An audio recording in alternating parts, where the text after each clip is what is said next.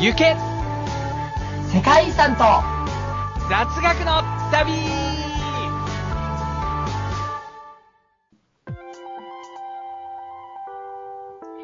皆さん、こんにちは、こんばんは、そしておはようございます。ゆっすーです。チャイです。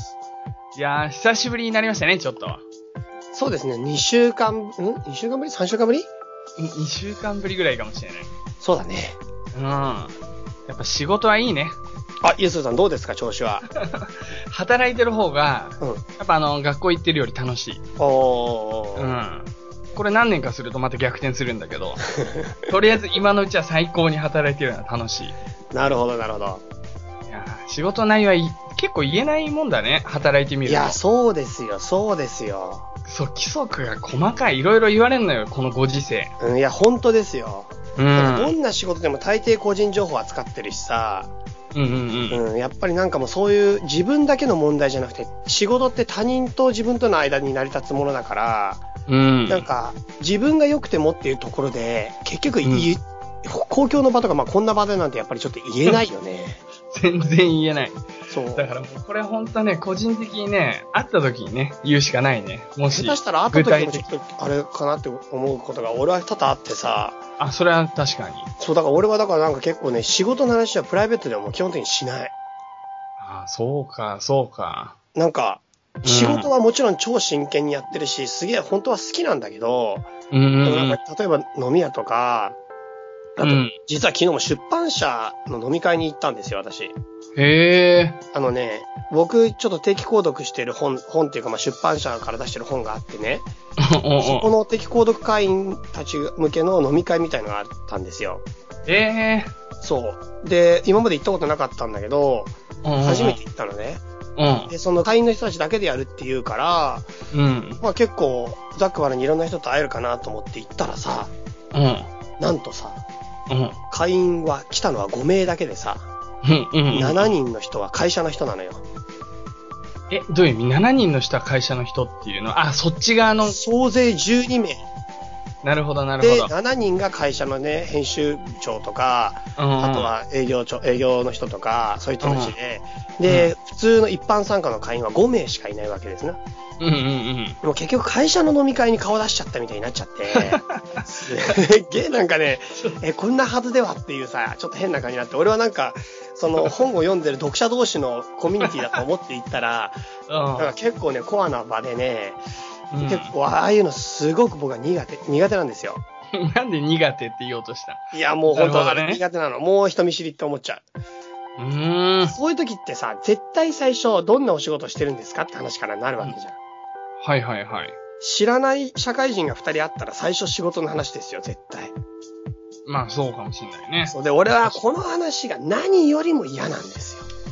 うん。というのはやっぱり結局、仕事の話っつっても、なんか結局言えないことの方がすごく多いし、うんうん。しか。もなんか中途半端に語っても別に相手にすごく得られるものがあるわけでもないし、うん。ともすればなんか仕事って辛いよねみたいな、お互い、あお互いっていうか相手が愚痴に持ってきそうな流れも結構ある から、もうね、仕事の話して得られるものがちょっとね、僕はね、得られるものと失うものだったら失うものがちょっと多いなと思っていて、そんなこと考えてんだ。そなるほどねう。。俺はね、最初普通の、あの、要するにサービス業のやってるお店、うんうんうん。それこそ僕がよく行く飲食店だね、仕事とかに話になったら、うん。あ、すいません、僕もちょっとお酒飲んでる時は仕事の話一切しないようにしてるんですいません、酒飲んでる時からいは仕事のこと忘れさせてくださいよって 言って、一切言わないようにする。すげえセリフ調だな。そう。もうそれ決めてんですよ。はいはいはい。で、昨日もそういう形で軽くやろうとしてんだけど、うん。相手が若、若者だったんで、営業の一番下っ端の人っぽい人なんだけど、うんうんうん結構仕事の話をなんか、俺はもう流したのに、またしばらくしたら戻ってきて、で、仕事は何でしたっけみたいなこと言ってくるわけよ。うんうんうん。俺はほんと結構ね、ストレスでね、うんだ。からもう本当に、あの、仕事の話はしません ってまた変なこと言ってやっちゃう 何なんだこの人はって変な、なんかちょっとさ、場の空気が悪くなるんだよ。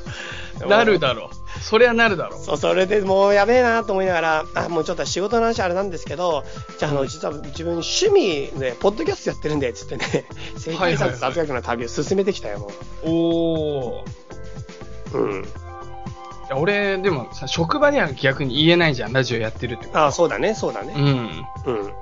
この難しさがあるね。本で当もにね。職場では全然困らないもん。俺が趣味が何であろうが、あそう職場の人に強要され、強要というか、言えと言われることってないし、はいはいはい。なんか趣味なんかも超適当に言っときゃいいけど、仕事って結局さ、その後何してんのか具体的に結構聞いてくるじゃん。うんうんうんうん。それが嫌なんだよ、そのくだりが。なるもうそほれど、ね。俺だけの問題じゃないから、うん。うん、だからそれ言いたくないんだよ、俺、基本的に。すごい。なんか、転化しちゃった な。まあ、俺はむしろ言いたいんだけど、うん本当はね、うわー結構驚きがあるから、現地来てみて。うほんでも、それっていうのはちょっと言えないことだったりするんだよね。ん、うんって。いう感じだね。なるほど。まあでも、そうだな。俺だって別に、うん言い。たくないって言ったらやっぱ言い過ぎだけど、言いたくないふりをし続けてるんだよ。なるほど。うん。っていうことですね。でもね、言えることで言うとねう、んうん。もう福島にいるんですけど、僕。うん福島は最高にいいとこだね。おーなんか、自然とかが、すごいなんだ、街並みも含めてなんだけど、なんかちょうどいいね。なんかほんと理想としてる感じ。なんかいろんな生き物とかいそうだなっていう川とか、うん要はなんていうの河原みたいに石ころじゃなくて、すごい、川が流れてて結構、まあ、中ぐらいの大きさの川なんだけど、うんでもその周りは草ですごい覆うし覆われてる感じうん。なんかワクワクしないあのね、絵が全然伝わんないんだけど、 でも一応いい川なんだなっていう気持ち。いい川、うんいい川だし、海もあるし、山もあるし、いろんな遺産的なものとかもあって。うん。でね、まあ、これも話せることで言うと、うん。うん。まあ、電車が少ないんだよ。とにかく。だからさ、なんか東京だとさ、踏切って結構さ、開かずの踏切みたいな感じじゃん。うんうんうん。そういうところもあったりするじゃんか。うん。こっち逆ね。閉まってるとこ見たことない。踏切が。うん。うん。うん、ほぼほぼ開いてる。ずっと、1時間とか開いてる感じ。うん。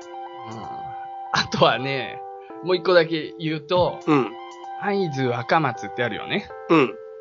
まあ、浜通り、中通り、会津っていう風になってるんだけど、うん。この発音がさ、俺多分ずっと33年間勘違いしてた。うん。じゃあ、どどういう風に発音するかわかるね、どれその、会津中松。若松だろ、中松じゃなくて。 そもそも。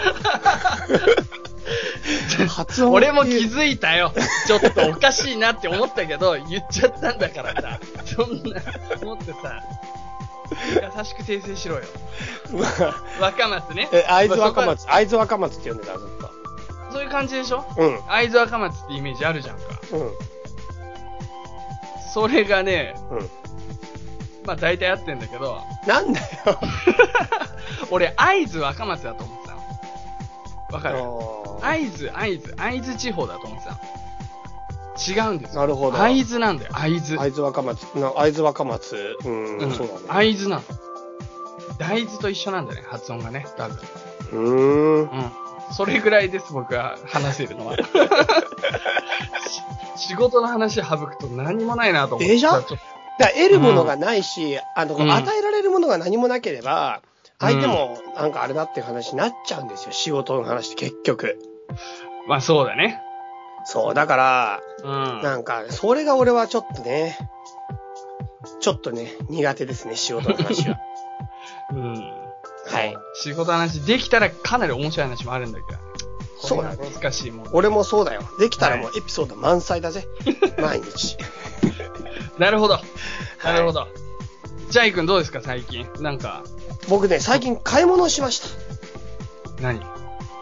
あのね、うん。すごいよ。最近いろんなもの買っちゃっ何何何た。まずデジカメ。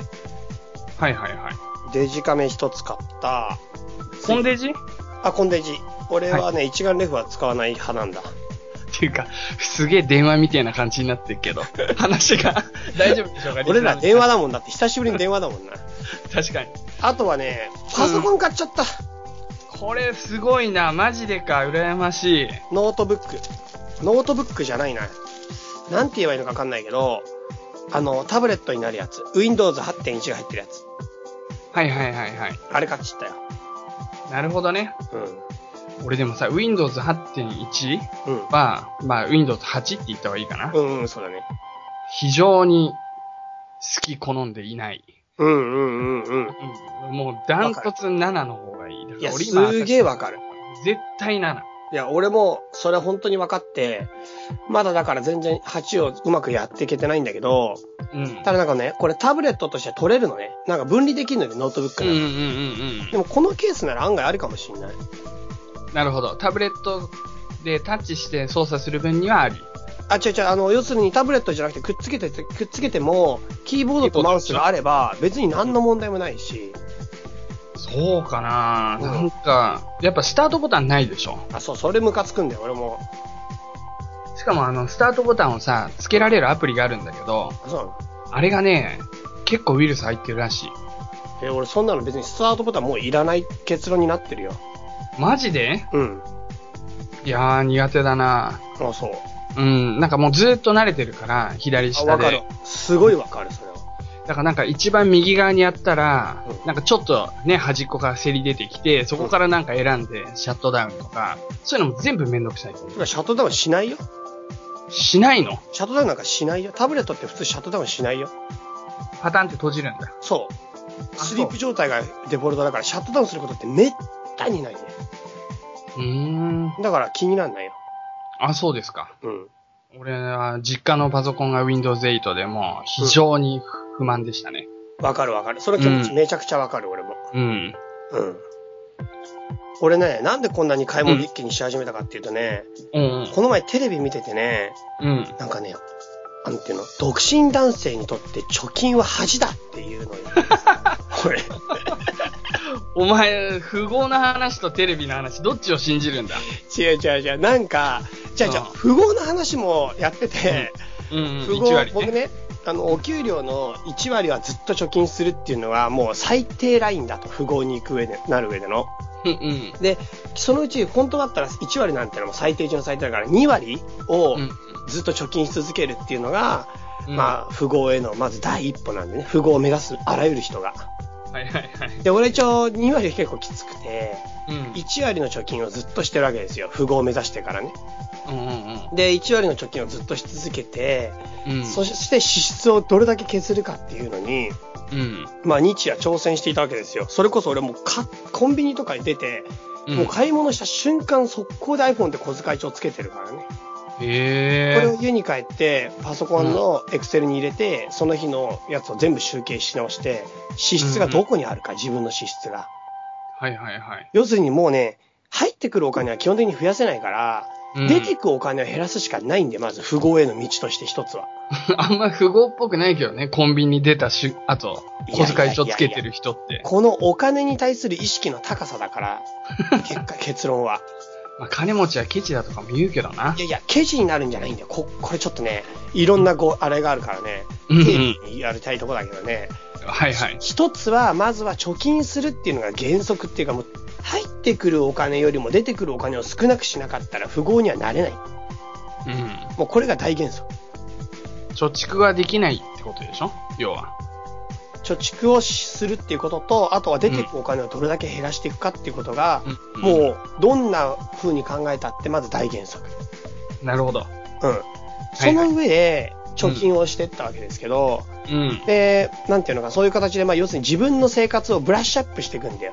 うん。で、もちろんね、例えば俺トランプ趣味だからトランプを買ったりとか、うんあとは、あの、すごい飲みに行くのも好きだから飲みに行ったりするお金とかをケチるわけはないんだ。うんうんうん。でも、買っても買わなくてもどっちでもいいかなって買い物って実は意外にあって、うん、なんなんていうのかな、具体的に言うとなかなかあれだけど、ジュース服ととか。かでしょうん服とかじゃないのあ、服とかもそうだし、ジュースとかもそうだし、うんなんかブラッシュアップできる買い物が結構あるんだよ。うんうんこれは1枚だけでいいなとかさ、買うとき、なんかお得だから3枚で買っちゃおうとかあるじゃないの。はいはいはい。よくよく考えたら1枚あれば十分だなとかさ、あとジュス。ース買いたいなと思って行ったときに、そこのコンビニで買う隣にすぐ隣にドラッグストアあったら、あ、だったらドラッグストアで買った方が絶対いいなとかさ、もともと言えば水、水筒でもいいもんね。うん、まあでも水道はちょっとあれかもしれないけど、水筒ね。あ水筒。水筒、水筒うんはそうだけどね、でも、うんそういうふうになんか自分の生活の中でのちょちょっとしたところをブラッシュアップしてって、不必要な買い物や不必要な支出をしないようにしていくわけよ。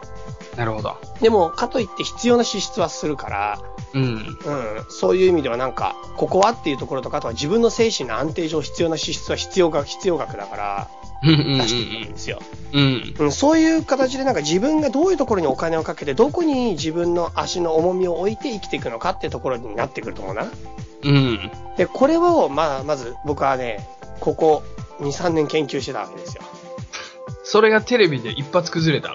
それが、その中で私一つ考えていた、あ、その中でね、うんうん。そうなんですちょっと富豪の話、どういうふうに話していけばいいかわかんない けど、今の話だと富豪になれなくて、うん、今の話は要するに節約生活への道なんですね。まあね。はい、ではい。節約生活は道はもうね、富豪になる大前提の前提中の前提なんですよ。うんうんうん。その上で富豪への道は、うんじゃあ、そこの浮いてきたお金、少しずつ貯金できたた金をどう使っていくかが次富豪への道なんだけど、まあここはいわゆる投資っていうことで、うんお金を投資していく、お金を次につなげていく、お金を回していくっていうことの発想になるから、それの勉強はまた別でやってたわけですよ。うんうんで、結局生活費っていうのは給料で賄えばいいだけであって、富豪になるための手法っていうのは生活費の中ではできない。うん。うん。その余剰のお金をどう扱うかからしか富豪への道はないから、うん。だから仕事と生活はそれぞれある。でも、富豪になる道はそこのとは別別のベクトルに実はあるっていうことなんだよね。だかはいはい。ら給料を増やすことが富豪になる道じゃないんですよ。それはちょっと意外だね。うんそれもやっぱ増やしたいところじゃんか。給料を増やすじゃ、給料は生活できればいいだけど。うん。なるほど。え、でもユスーさん意外じゃないだろそういう仕事してなかったいやー、まあ、あの、証券会社勤めてた時あったけど、うん。俺は基本的にはなんだ、富豪になる人って事業をするとか、うんそういうイメージがすごいある。え、まさにそうじゃん。投資ってそういうことじゃん。ああ、事業も含めてね。も仕ちろん事も含めてね。うん。なるほど。そうう。んうん。そうそうそう。そんな感じでやってってさ。うんまあ事業ももちろん含めてだけど、でもそ、それは結構大きな話だけど、うん。うん、そういう風にやっていくわけなんですよ。でね、この前テレビで見てたやつで言ってたのが、お金の節約の仕方とか貯め方とかをうん勉強する本は実は今出てて、まあまさに僕が今まで読んできたり、僕が今実践してるような手法って結構あるんだけど、うん。お金の使い方について、実は結構、まあまだまだだっていう話があってさ、はいはい。なんかね、その、独身の時にお金の使い方をいっぱいやっておかないと、うん本当に大かに大きなお金が入った時に、お金を扱えなくなるっていうわけよ。うーん。だから、その自分が大きなお金が来た時に、それを正しく扱えるように、お金を上手に使う力っていうのを、やっぱ独身時代にしっかりつけておかなければいけないっていうのをやってて、うん。なんか俺ね、すごくそれはね、自分の中で欠けていたと思っていて、うん。なんかやっぱり自分がお金をこの貯めてそれを投資して回して大きくしていこうって気持ちはあったけど、具体的にそのお金をどういう風に使ってどうやってなんか楽楽しんだりとか大失敗したりとか、はいはいそういう風なところを学んでいくかってことについてはもう実践しかないからうん。結局その人が言ってたのはあの貯金なんてやってる若者はもうあなんていうのかなダメだと。 とにかく金は入ってきたら使って使って使いながら学んでいかなきゃ使い方をみたいなこと言ってて、使い方は、は学ばなければ体験しなければ使えないよ、あ、使えるようにならないよと。もしうん100円とか1000円を使って、その1000円を使いこなせる人は1000円を使える人になるけど、その人が急に1億円とか使える人に絶対ならないと。うん。まあ、最近読んだ本にも載ってたんだけど、自分は自分がいくらの日に金を使える人間になるかみたいなことも結構重要で、結局はいはい1億円がポーンと入った時に、その1億円を使いこなせないから逆に破産しちゃったりとかして、その金に飲み込まれて人生破綻しちゃうんですよ。なよるくほど宝くじ当たった人とかね。宝くじ当たったらどうするって言って、半分ぐらいみんな貯蓄って言うもんね。うん。うん。要はアイディアがそこに乏しいわけだ。そう、だから結局おお金があった時のそのお金をどう使っていくかっていうのはね、うんうんお。金をどう削って貯めていくのかと実は同じだけ大きなね問題だということがねやっと今ね3年目ぐらいについて分かりましたので あ、そうですか。はい。だから私はちょっとお金についてはね、積極的に価値のあるものに使っていく。それが今回でいうデジカメとパソコン。そうですね。まあいいや、その話は。なんかちょっとなるざ雑談でただの電話になっちゃったな。そうだよ。まうんあ、それはいいんですけど、ちょっとメールが一件来てますよ。はいはいはい。これ読んでいいですかあ、どうぞどうぞ、もうメール冒頭から行くんですね。そうですね。はい。えーこれはですね、えーバカチンさんからです。おうはい。これ以前僕らがちらっと話した話なんだけど、日本人の宗教観についての個人的な見解という、うわ普通オタですね。ちょっとエンディングで読むにしては、あの、ボリュームがあるので、はい。冒頭でいきます。はい。ありがとはい。えー、いつも楽しく聞いております。ありがとうございますう。ございます。えー先日の放送で話題になっていた日本人の宗教観ですが、元バックパッカー前奏の立場での一つのしっくりした答えがあります。バカジンさんは僧侶なんですよね。前週の。あ、そう、前奏だもんね。うん。元バックパッカーなんだね、しかも。そうです、そうです。うん。えーししっかりした答えがあるんだって。おういきますよこれ。っていうか、専門家の、もう僧侶の見解ですからね、これ。 ごめん、ちょっと心して聞きますよ。はい。え、これは自然崇拝、もしくは精霊信仰という潜在意識、いわば OS、オペレーティングシステムかな ?OS に基づいて、パソコンで言うとね、えー他の宗教をアプリとして理解しているというものです。キリスト教あるいはイスラム社会においては神の信仰においてこの自然崇拝や精霊信仰がバージョンアップされいわば iOS 神に対しての私という OS に大幅に刷新されたのではないでしょうか。ところが日本ではそれほど大掛かりな OS そのもののバージョンアップではなくアップデートしつつも、儒教であれ、仏教であれ、キリスト教であれ、アプリとして受け入れてきた。という流れがあるように思います。そのため、根本的には神も仏もご先祖様も、すべて八百万の神々の一人、または自然全体の働きの一つという潜在意識の認識があるように思います。仏教で言えば、そのご先祖様という精霊信仰に乗っかった形でブッダの教えを教えるという、伝えるという工夫がなされてきたと思います。えー神道もかなり古いアプリと理解することができると思います。日本は自然崇拝精霊信仰という OS をかなり大事に育ててきたという意味では、世界にも稀に見る信仰の厚い、そしてあまりにも OS が馴染んでいるため、信仰心を意識することも少ない宗教観と言えるのではないでしょうか。ご意見をお聞かせくださいという。なるほど。うん。これあれですね、ツイッターで私たちが、あの、宗教観っていうことについて話をして、うん。バカジンさんが確か入ってきた時の話でした。そこのあ、話そう題なんにだ。。そうです。僕と、シカクライマーさんとクワマンで、うんうんうん。あの、ツイッターでずっと宗教と、宗教論をやってたんですよ。うんうんうんうん。そしたらバカジンさんが途中で入ってきてくれて、うんしっくりした答えありますってことで、じゃあ僕メールお願いしますって送ってもらったんだ。なるほどね。はい。これさ、俺ちょっと俺の理解をさは、いはいすごい、ちょっと若干さ、分かりにくかったかもしれないというか、初めて聞いた方には。うん。だはから、僕がちょっと噛み砕いて言言うので、いはい。間違ってたら訂正してね。はい。要はあの、キリスト教とかイスラム教っていうのは、うんその神っていうのがもう OS として、もう土台としてあって、うん。その上に、その上で起動するアプリとして、自然とか精霊とか、なんかそういったものをいろいろと認識してきたうんっ。ていうことがあって、日本の場合はむしろ自然崇拝とか精霊信仰っていったもの、その八百万の神的なものが OS としてすごい昔にインストールしてあるんだけど、まあ、それをどんどんどんどんバージョンアップするというよりも、それはバージョンアップしないで、その上にいろんな仏教とかキリスト教とかそういったものを、まあ、どんどんどんどんアプリとして入れてるから、まああんま皆さん意識してないけど、実はそういったアプリが、アプリっていうか宗教観があるって、そういうような話じゃないですか。うんまあそうでしょうね。そうですよね。はい。で、これチャイさんはどう思いますいやーまあ全くその通りなんだけど、うん。僕、そう、すごく今回なんかね、バカチンさんがこのすごいわかりやすくさ、今風の言葉を使ってさ、うん。 OS とかアプリっていう形で言ってくれくれたんで、イメージ湧いたリスナーさんも多いなと思うんだけど、うん。僕もね、おおむね同じなんだけど、もう少し言うとね、あの、日本ってね、うん。あれなんですよ。もう歴史的にずーっとうん。中国、韓国に教えてもらってた立場だから、はいはいはい。なんかそれこそ、うんあの稲作も教えてもらったし、渡来人からね、漢字もそうだね。漢字も教えてもらったし、うん国づくりの仕方、律令のやり方とか教えてもらったし、奈良時代だ。うん、そう、うんその後に、まあいろんなこともあるけど、もちろん喧嘩っていうか向こうから攻めてきたりとかもあるけど、うん。まあ国家のすごく大事なところは、うん特に最初の方は、ちゅうんあの中国、朝鮮の人がかなり熱心に教えに来てくれたんだよね、日本に。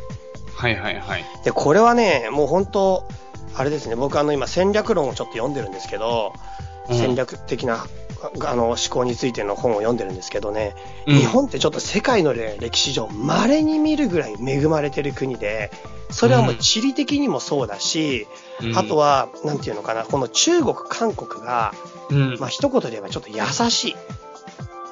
そうなんだ。うん。すごい丁寧に教えてる。だから支配するっていうか、支配という形を一応取るんだけど、ね、うんあの、字面上向こうだけではね。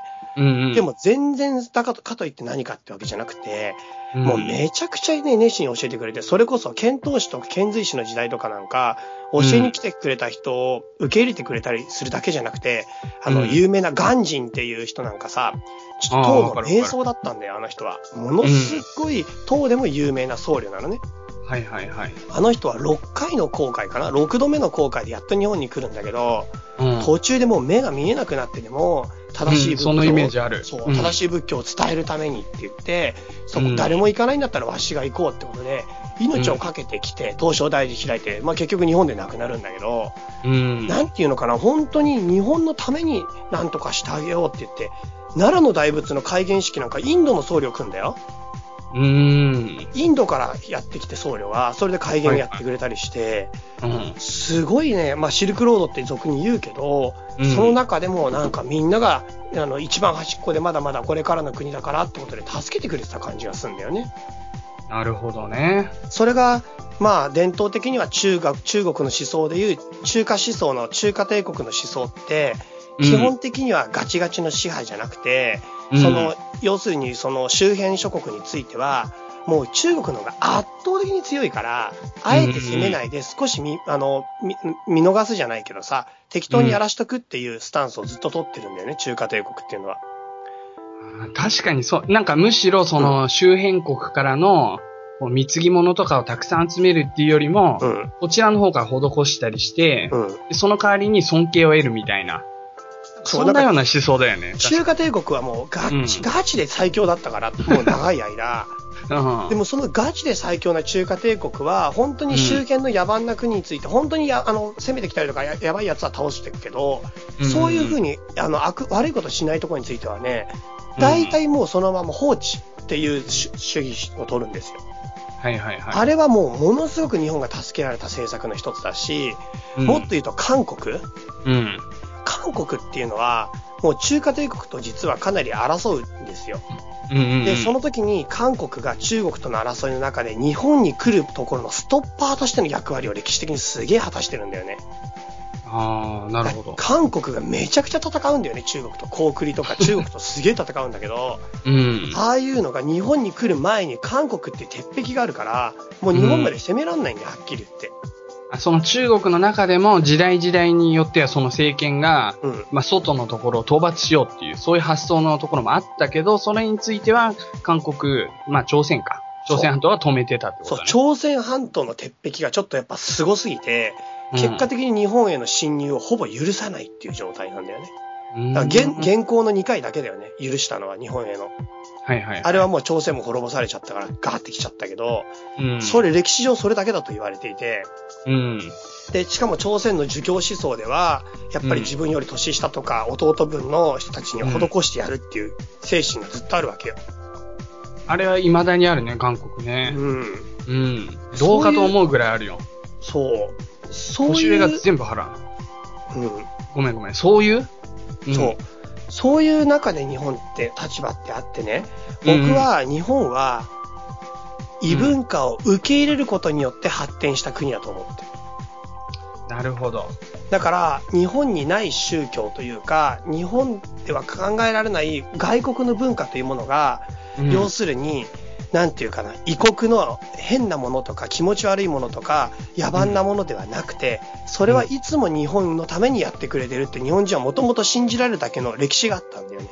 うんうんうんうん。性善説に立てるだけの国民性がある。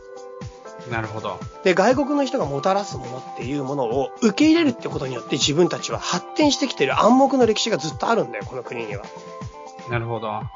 だから信仰はもちろん、さっき言った神道っていうのかな、この日本古来のアニミズムから始まる山とか自然とか、そういった大自然に対する畏敬の念から生まれる素朴なものだかもしれないけど、うんそこに仏教って言われたら仏教を受け入れるし、そこにまた違う宗教を言われたら儒教ってやったら儒教を受け入れるしっていうね、なんかすごくね、緩やかな形でのね、信頼関係が実はそのそこにはあるんではないかと。外国との。なるほど。うん。すごいね、今日は、急にフリートークが盛り上がってんね。うん、ちょっとね、宗教トークじゃなくなっちゃったけ ど、だからなんで宗教がっていうよりうは、ん。俺はこれ歴史の中で日本が守られてきた話だと思うんだよなるほど。それが、まあ結果として、な。うん。今の日本人の宗教観にも影響してるということですそうね。だね。だからいろんなものを共存できるっていうか、いろんなものを受け入れられるっていうのは、根本的にはそういうふうに信じられる自分たちの、なんていうのかな。あの、外の、人を信じる力が長けてるね、歴史的に。助けてもらってきてるから。なるほど。ちょっとそれを今こそ、あれしてほしいですけどね。僕として発揮してほしいですけどいや、ね。本当だよ。うん。なんか、いろいろ中国とか韓国とか揉めてて、まあもちろんどうかなって思うのすげえ俺もあるよ、本当に。政治的な発言は慎むようにしてるけどさ、うんうんうん。でもやっぱりさ、なんか日本史の最初の方とか結構勉強してるとさ、うん。すげえよくしてもらってる。 なるほど。って思うね。なるほどね。いや、まあまあね。確かにね。うん。そうですか。わかりました。そうですね。まあちょっとごめんなさいね。話はちょっと変な話になってきちゃいましたけど、いえいえ。じゃあまあ、ちそんょなっと感じです。時間も時間なんで、このあたりでフリートークを一旦切りつつ、まあ、エンディングのところのフリートークでは、ちょっと重大発表をしようかとあ、思わかってりいままししたので、はい、そちらの方も楽しみに、これから本編に行きたいと思います。た。はい。はい。では本日紹介する世界遺産行きましょう。はい、久しぶり最近私、日本の世界遺産に力入れてるのご存知全然意識してませんでした。マジですかでも確かにそうだね。そうなんです。私ね、うん世界遺産と言いつつもね、実はもう今日本にちょっとこだわっています ので、日本の世界遺産を中心にやっていきます。あ、そはい。う。わかった。今日やるのは日光の社寺。日光はい。あれだ、あれだ。何あの、みんな行ったところだ。 関東の人はみんな行くところだ。相当動揺するのはなんでいや、俺が言っちゃまずいかなと思ってさ。わかるよ。言えますよ。はい。徳川家康が祀られてるところでしょそうそうそうそうそうそう、そうです、そうです、そうです。はい。徳川家康が祀られている場所ですけど、じゃあちょっと簡単に概要を追っていきましょう。はい。えっ、と、文化遺産になりまして、1999年の登録になりますと。その名はえっと、日光の社寺という登録になってあて、そうなんだ実はこれね、1個だけじゃないんですよ。あ、そうなんだ。俺、日光の東照宮っていうのをこれからバーンと発表する前に、うん謝辞って一旦軽くジャブ入れたのかと思う。あ、ああ、違うんですよ、違うんですよ。そうなん日だ。光の社寺っていう世界遺産がみある中の、まあ、はいはいはい多くなったものがいっぱいあるんだけど、あ、そうなんだ。パッケージシステムね。富士山そうのそうそ時うかパら。ッケージシステムの、うんその中のめっちゃすごいやつの一つが東照宮とか輪王寺とか、あとは、あの神社が奥の方にあるんですよね。はいはいはいはい。それをですね、ちょっと軽く、まあ、いきたいなと思うわけです。わかりました。はい。えーとですね、では行きましょう。まずですね、えーと、行きたいのはですね、あのー日光を開いた商人というか、海さんの祖っていうのはですね、うあん。の、正道商人という人です。どういう漢字書くえんっでと、すか、勝つ道。勝利の勝。うんうんはい。で、ここを奈良時代の末期にここを開きました。うん。うん。はい。でですね、まあ、もともとは霊場ということで、まあうん、修験者、修験道っていう、まあ、日本古来の山の中で修行するような、う修ん信仰とかがあるんだけど、で、まあ、うん日本の独自の神道思想に基づいて、自然とともに修行する、あの、信仰形態の場所なんですね、ここは。あ、そうなんだ。で山の中で修行するための場所として開かれたとこです。はいはい。で、自然と一体となった宗教空間を作り上げられてる。今でも残っているということになってます。うん。まあ、先ほど言った修験道とは、まあ、古来の山岳信仰に道教、仏教などが混ざり合って誕生した日本独自の信仰だということですな。 うんいろんなアプリが。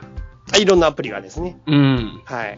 で、まあ、先ほどゆうささんが言った通り、あの、家、徳川家康没後ですね、家康の側近の僧侶に天海っていう人がいまして、うん。この天海がですね、まあ、あの、家康を、家康を祀るですね、うあのん。東照宮、東照社、東照社を、あの、作るということになりまして、俺知ってる、その天海って人。あ、本 漫画で見た。あの、マジあずみって漫画に結構出てくる人なんじゃないか当な。ごへめえん。ごめん。いやいやいや、僕全然知らない人なんで、知り合いだったとは奇遇ですな。いや、結構ね、強いよ。あそ案う外、頭がめちゃくちゃいい。へえ。そうそうそう。ままあそういうわわけなんです。はい。ということで、まあ、うん今言った東照宮、まあそうだな、日光の社寺群の中では大体真ん中ら辺になるかなと思うんですけど、まあうん有名ですよね、ここ一番。超有名だよ。うん。まあ大体敷地面積が4万9000平方メートルあります、東照宮については。うーん。で、様々な建築様式の建物があるんですけど、55棟建物建ってます。あ、そんなにあったっけはい。うん。で、そのうちの、あの、国宝うん。 8棟、重要文化財34棟、うん。合計42棟は世界遺産として登録がされているというこなるほど。と。はい。で、まあですね、この東照宮について言えば16あ1616年に建築が開始され、翌年に完成したということで、ここに祀られている家康の名前、まあ神様になるんですけど、うん、東照権東照大権現うん。という神様として家康を祀っていますということですそうね。なんだ。はいはいはい。はいで、まあ、あの、将軍家をはじめですね、朝廷や全国の諸大名、諸大名の尊尊敬を集めまして、うん。まあ、将軍家を事実上の頂点とする、まあ、江戸時代の指導、あの、政治体制ありますよね。うんうん、これを支える上で極めて重要な位置づけとなる、あの、神社仏閣ですね。なるほど。 はい。で、まあ、あと、一応細かいこといろいろあるんですけども、ちょっと一旦東照宮はここら辺にしまして、おうおう。はい。で、奥の方にですね、ある、これは神社になります。えっ、と、はいはいはたら山神社。これは全然漢字が思いつかない。そう、これね、俺、はっきり言って何て読むかね、これもうずっと今見ながら ね、さっき神社もありますって言ったけど、名前が読め、読めねえと思いながら言ったんだけど、二良山のこと今分かったよ。これ、二つの荒れてる山と書いて、二良山。あ、そうなんだ。はい。なるほど。これ神社ですね。え、東照宮もさ、神社系ってこと東照宮、これね、多分神社ですね。あ、そうなんだ。寺じゃないんだね。うん。うーん、そうですか。これねそうです。知らなかった。神社ですね、多分。なんかね、正直よくわからん。なんかね、うんここら辺の時代ね、多分よくわからん。神社なのか寺なのか。てか、下手したら寺の中に神社あるからね。へえうん。ー、そうか。東照宮多分分ね、そういうなん、か、でっかい鳥居があったとか、そういうイメージが全然記憶にないんだよね。うん、でも、もしも寺だとしたら、うん。家康を祀れないはずなんだよね、神として。あああ、のなるほど。寺は絶対に仏を祀らなきゃいけな いから。あ、そうなんだ。それも絶対だから。なるほまあど勝。手に神様設置できるとしたら、これ寺じゃないはずなんだよ。なるほど。うん、寺は一応仏教だっていうのは譲れないから。うん。うん。だから多分これ、神社だと思いますよ。わかりました。はい。そっか、神宮みたいな感じで、東照宮なんだあ、ね。そうでしょう、そうでしょう。こうんれ絶対神社ですよ。うん。だってうん寺にぶほ家康で祀ったら大変なことだよ、俺、本当に。うん。 なるほど。わインドか了ら解も怒られます。インド人もびっくりってやつだよ、本当に。かった。はい。で、はい二良さんはですね、まあうん、山の、山を祀ってるんですけど、うんうんうん。えっと、そうだな、これちょっとね、日本の昔の神道の人人々の名前の読み方は難しいんですけど、うんうん大名ムの御う事。ん。おごり姫の御事、味好き高彦根の御事の3つの神様を祀っていますと。なるほど。で、この3つの神様はですね、今名前を言ったんですけど、それぞれ南大山、まあ、二良山とも呼ばれる山と、この女宝山って読むんですかね、女の峰の山という山と、あと最後太郎山。うん、このや3つの山の神様とされていると。だから山を祀ってるんですね、ここは。うん。はい。まあ、山岳信仰の中心ということになりますと。うーん。はい。なるほど、なるほど。まあ山、いろは坂登っていくもんね。ああ、行くときにね。う。うんん、確かに確かに。そうそうそう。まあ山、ももともとだからここは山を切り開いて、山の中での修行場だっていうことなんで、うんう。ん。結構、この二良山奥の方にあるから、はいはい。うん、結構古いやつなんじゃないですかね、ここら辺は。なるほど。はい。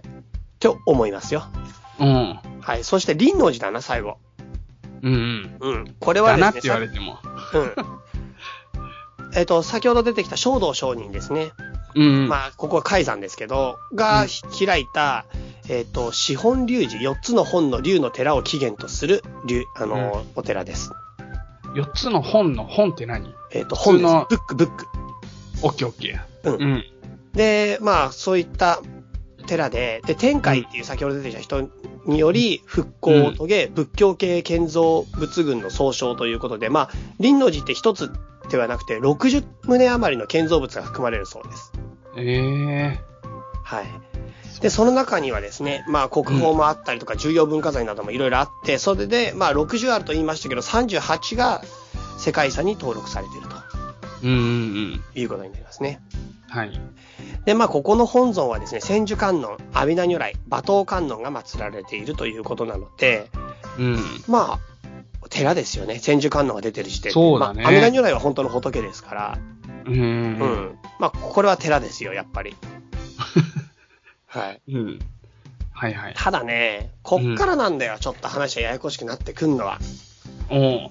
今この千手観音、阿弥陀如来、馬頭観音って言ったけど、うん。これらは一応仏教の、まあ、出てくる偉い人たちですよ。はい。ところがですね、あのー仏や、まあ、菩薩ね、がうん人々を救うために、神に姿を変えてこの世に現れたっていう考え方があるのね。うーん。それが本地衰弱説っていうんだけど、うん。これは実はですね、日本でずーっと神仏集合が行われる中での基本を成した考え方です。本地衰弱説。はい。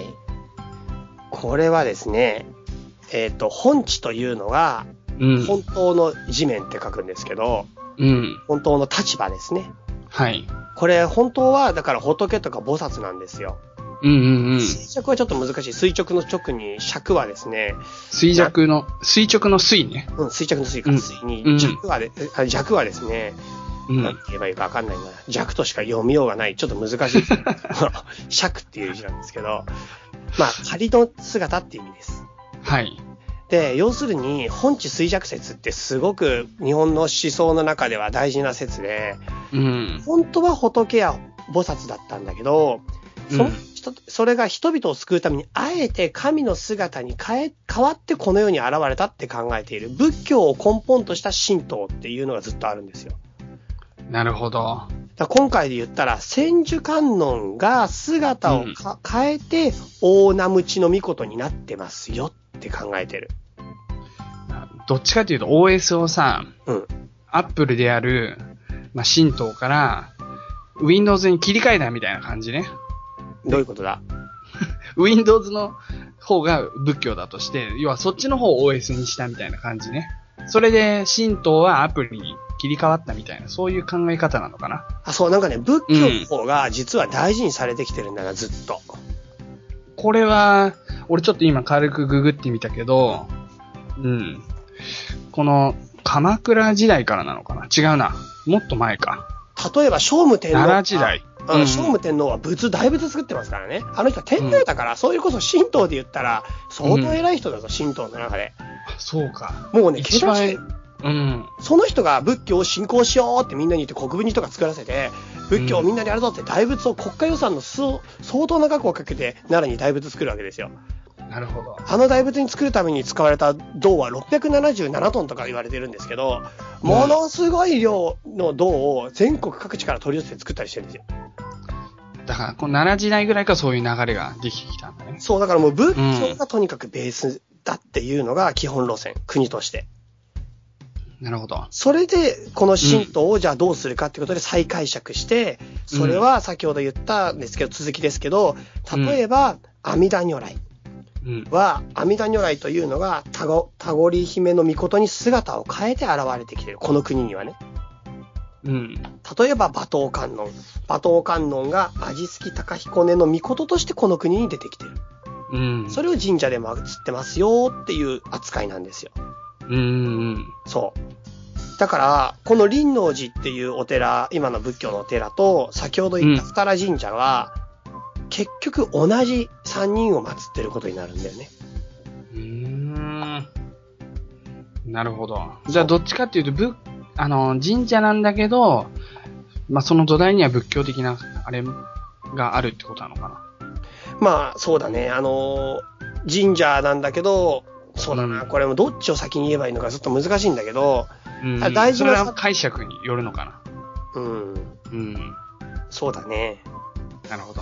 だって神社側としてはそれをそのまま受け入れるのはちょっとやっぱ苦しいものがあるかもしれないよ。うん、そうだね。うん。なるほど。でも仏教はそこに仏教のお寺を作るときに、うん隣に神社があることの説明責任として、そういうふうにす言うのは結構、なんていうか、緩やかな形でうん。説明が果たせられるよね。うん。ちょっと神社の人嫌な気持ちになっちゃうかもしれないけなるほど。ど。うん。了解です。まあ、とりあえ要ずするに私は何を言いたいのかっていうと、うん。神仏集合っていうのが日本の宗教界にはずっと起こっていたという話を前回ちらっとしたかと思うんですけど、うん。これがよよーく確認できる、あの、世界遺産になるわけです、ここは。うん。はい。なるほど。ですから、この神仏集合っていう、この、なんていうのかな、あの、仏教と、あの、神道がずーっとですね、私たちの国ではですね、併存しながら、うん。まあ、信仰され続けてきたっていう歴史がうん。あるということなんだな。なるほど。うん。集合ってあれだね。習うに合わせるだね。そうそうそうそうそう。神仏混交とも言うのかな。そうだね、そうだねう。ん。うん。奈良から始まって平安時代に成立って書いてある。そうですね。こういう考え方が。うん。なるほど。これが要するに大陸伝来の仏教と日本の伝統的な、まあ、神義信仰っていうものが接触混交した結果生み出された宗教現象と言われてるんです。仲良くしてたってことなのかな。と思うよ。俺はさっきから言うけど、歴史的に仲良しだったと思っていて、うん。では日本には日本の実は古来のあの神道があるんですよ。もうこれずっと前からあるんですよ、事実として。うん。でも、大陸から入ってきた仏教があって、この仏教をやっぱ受け入れた方が、すごいいい文化とか、あとはそこに基づく哲学がちょっと深いんだよね。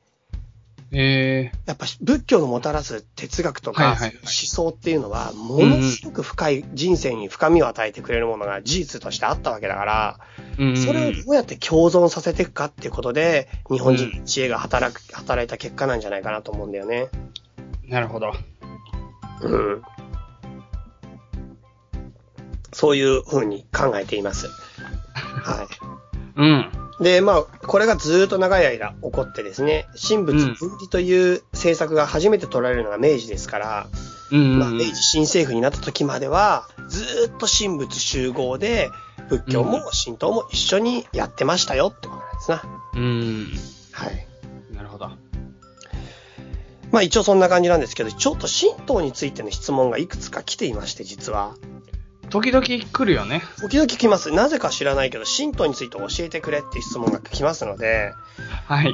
簡単に神道、おさらいをしていきましょうかね、これ。いや、本当にね、お便りの正直8割方が宗教関係です。この番組。なんか、なんかね、戸惑いしかないですよ、僕にとっては。でもまあまあまあ、確かに面白いね、意見もたくさんあるので、うんはい。ごめんごめん、ちょっと急に言っちゃった。いえいえいえ。普じゃあちょっと軽くですよ、軽く本当に。あんまり深くやってね、はユスさんの気分を害することも考えられない害。さない、害さないよ。害さねえよ。 まあ、神道というのは、まあ、うん日本における、あのー古来、古来からある、いわゆる、まあ、アアニミズムって言い方をするとあれかななんていうのかなまあ、古来からある自然崇拝うん。の信仰です。はい。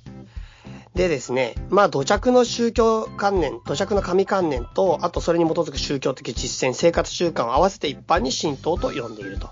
いうことなんだね。うん。で、まあ、信徒という言葉がじゃあ一体いつ頃出てくるのかってところから行きたいなと思うんだけど、信徒という言葉はですね、中国の四書五経というのはご存知ですかうん、聞いたことある。その中の一つに液経っていうのがあるのね。うん。その液経に出てくるのが一応最初とされています。あそうなんだ。うん。で、まあこれが一応歴史上神道が最初なんで、まあ言葉自体は実は中国からこれも来てるということになるんだけど、んどういうことを表してるかっていうと、人間の知恵では計り知ることができない天地の働きを指す言葉。うん。うん。なるほど。それでですね、その後、まあ、あのー、道家、道家、あのー、道教やってる人ですね。とか、仏教の影響で宗教的な意味を持つようになってきて、うん。あ。まあ、呪術や戦術などとも同じような意味でも用いられたと。うん。で、まあ、漢字、漢語の授業によって表記が可能になった日本では、日本書紀の編述に際して初めて使われたのが、しあの、書、書、書見ですね。日本文、日本の文献においては日本書紀が最初ですね。なるほど。えっ、と、こういう言葉が出ています。天皇、仏法を受けたまい、神道をたっ飛びたまう。っていう風に書いてあるんだね。うん。これはですね、あの、皇徳天皇即位前期っていうところに、まあ、うーんと、仏法をたっ飛び、神道をあな穴ずりたまおう。えーっとですね、これちょっと何て読むんだろうな、小国根神社の木を切りたまう類。あ、いいや、これどっから、ここから先長いからいい。えーっとですね、神道という言葉がですね、この日本書紀とか天皇のあの関する書類の最初の方ではですね、うん。うん。実はですね、あの、仏教や儒教に対して土着の信仰を全般を指す言葉として使われてるんです。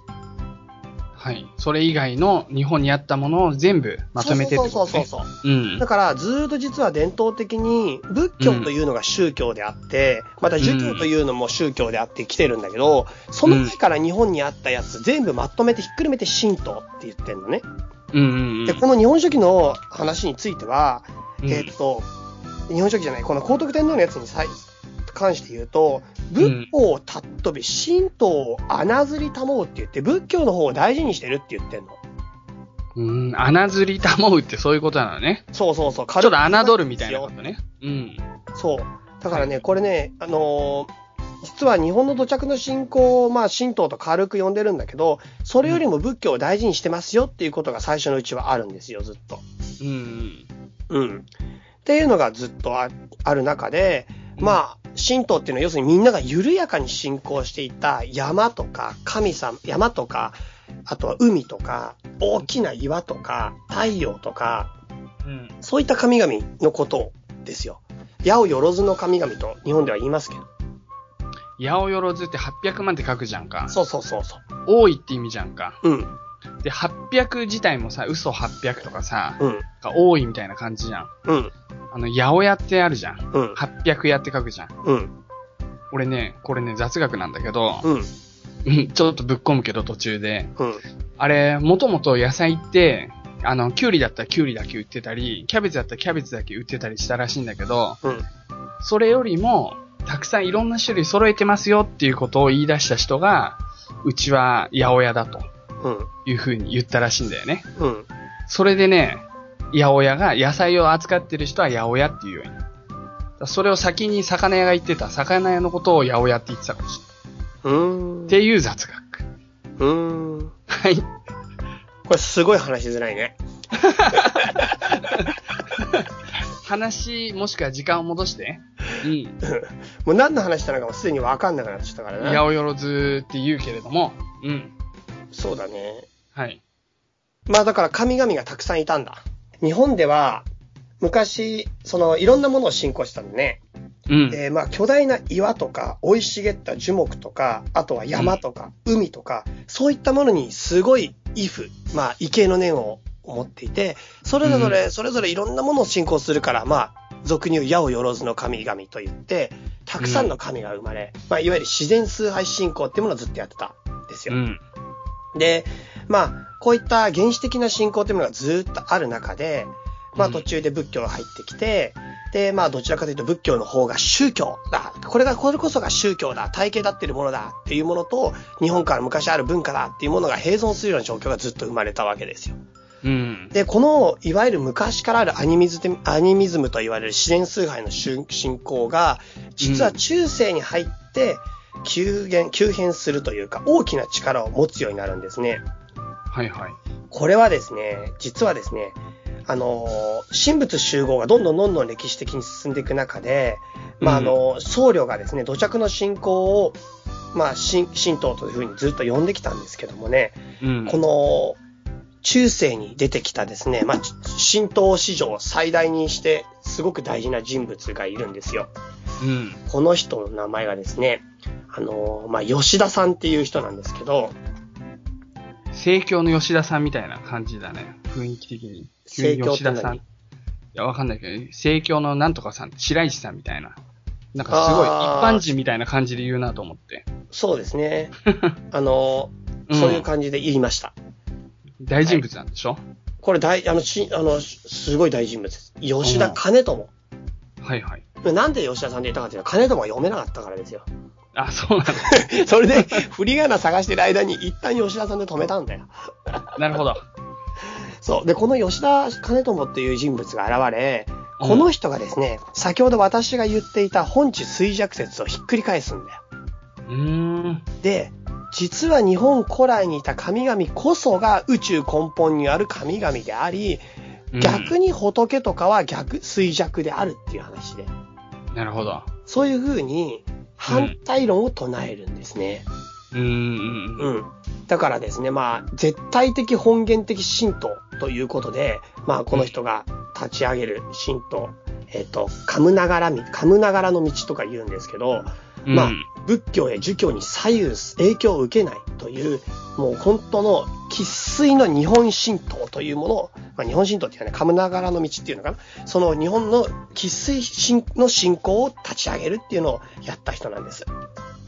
まあ、神道ルネッサンス的なやつですね。そういうことですね。うん。で、この人が日本民族宗教の、まあ、代表として、まあ、この時に起こしたのが、まあ、吉田神道とも言われる、この人がやったからね、うんう。ん、いう話なんですよ。なるほで、ど。ここら辺から実は神道っていうのは宗教としての体系化がどんどんなされていって、一つの宗教としての体裁を成していこうっていうことになってくるんだね。うーん。うん。なるほど。で、まあ、そこから先に時間をどんどんかけてって、神社をどんどん作っていったりだとか、まうあ、ん神官を配置していったりとか、あとはうん何を神として、神像として、あの、神の像として置いていくかとか、ご神体か、ご神体にしていくかとか、信仰の形とか、産経とか、そういったものをどんどんどんどん整えていくんですね。なるほど。はい。まあ、ちょっとですね、神道特集と言いつつも、神道のちょっとね、教えの内容については今日は触れない。なぜかというと、神仏集合ということが今回ポイントだから、うん。うん、あの、ちょっとそれだけで時間がもう随分来ちゃってるので、はい。はい、神仏集合にさ関して神道っていうのはそんな感じで出てくるよってところなのと、うん。あ、と、ちょっと僕言っておきたい言葉が一つあって、うん神道って書くよね。うん。そうだね。神このれ神道って読むじゃん。読む。はい。これが、まあちょっと神道のこだわりで、はいはい。実はですね、まあ中世のね、まあ神道家っていうか日本って多分そうなんだろうけどね、うん濁音を嫌うんだね。うーん。これね、言霊信仰にもかなり影響があるんだけどね、濁点がつく音っていうものをすごく嫌ってるっていう節があって、うん。まあ特にこの打行の音ですね。ええ僕実は、神道についてちょっと調べてたんで、この前のツイッターで、打音をふさ防げっていう、 そういったツイートをしたんです けど、読んだ、はいはいはい。いや、それは記憶にないな。マジかよ、あの、打音がを塞ぐことが大事だみたいなことを僕はちょっとツイッターした元ネタはここら辺から来るんだけど、この人名前、よし、よしだじゃねえか。うんもしかしたら吉田って読んでたかもよ。なるほど。 ままああででもも、トヨタさんがそうトヨタみたいな。うん。そういうことで、うんうんうん。神道というふうに読むことになっているんですよ。だから正式な言い方はもう神道で合ってるんですね。うんうんうん。うん。そうそうそうそう。まあそういうのはちょっと面白いなと僕は思いましたね。こういうのあったんだね。はい。まあ、以上。とりあえず、あ、ごめん、この後じゃあ、一応明治時代に入って、これが、まあ、なんていうかな、天皇を集権、天皇を中心とした中央集権体制を作るために、昔から日本にあったこの神道というものを今度前面に出して、天皇をその中の神として位置づけて、あうの、んやっていくっていうのが国家神道で、まあ、これが政治に思いっきり利用されたので、政治と政教と一緒一緒になってやっていったことがあって、うん。これがまあ神道っていうのはいわゆるちょっと良くないなって思われちゃう原因なのと、僕らのおそらく宗教アレルギーが来てるのは多分ここら辺なんだな。まあ、い一応そこから政教分離っていう発想が、ね、出たんだよね。そうだね。まあ発想が出たっていうか、政教分離って結局世界の流れで、そうかなそう世だ界的にはアメリカの大統領は聖書に手を置いて違うところから始まるんだよ。うん。むしろ世界的に政教分離なんてあんまりやあそうってるようなイメージないけどな。あ、そう。ヨーロッパはでも結構そうか。だんだんし宗教観が薄れてるけど。なんかいわゆる近代化とは世俗化であるっていうのが、まあトルコ史をやると出てくるんだけど、うんトルコ共和国史って脱イスラムによって成立するから、近代化というのは世俗化、いわゆる宗教からの脱却で政治と宗教を分離させていくっていうか、宗教的権威からこの国家を、なんていうのかな、あのー宗教的権威から国家を別のものとして、政治として、組織として、誰にとっても、なんていうの、中立的な立場であるっていうのを作っていこうっていうのは、なんか近代国家のメカニズムな感じがするんだけど。うん、まあまあ、そうだろうけど、うん。うん。その、日本的な政教分離の発想っていうのは、うん。多分西洋諸国とは違うと思う。そうか。うん。まあちょっとそこら辺専門外なので、またじゃあ調べてやりましょう。そうですね。は僕いも余計なこと言わない方がいいですな。そうですな。 まあじゃあ一応そんな感じで、はいまあちょっと今日は神道にまつわ、まあ、神道というか日光の社寺にまつわる日本の神仏集合の事情ということでした。なるほど。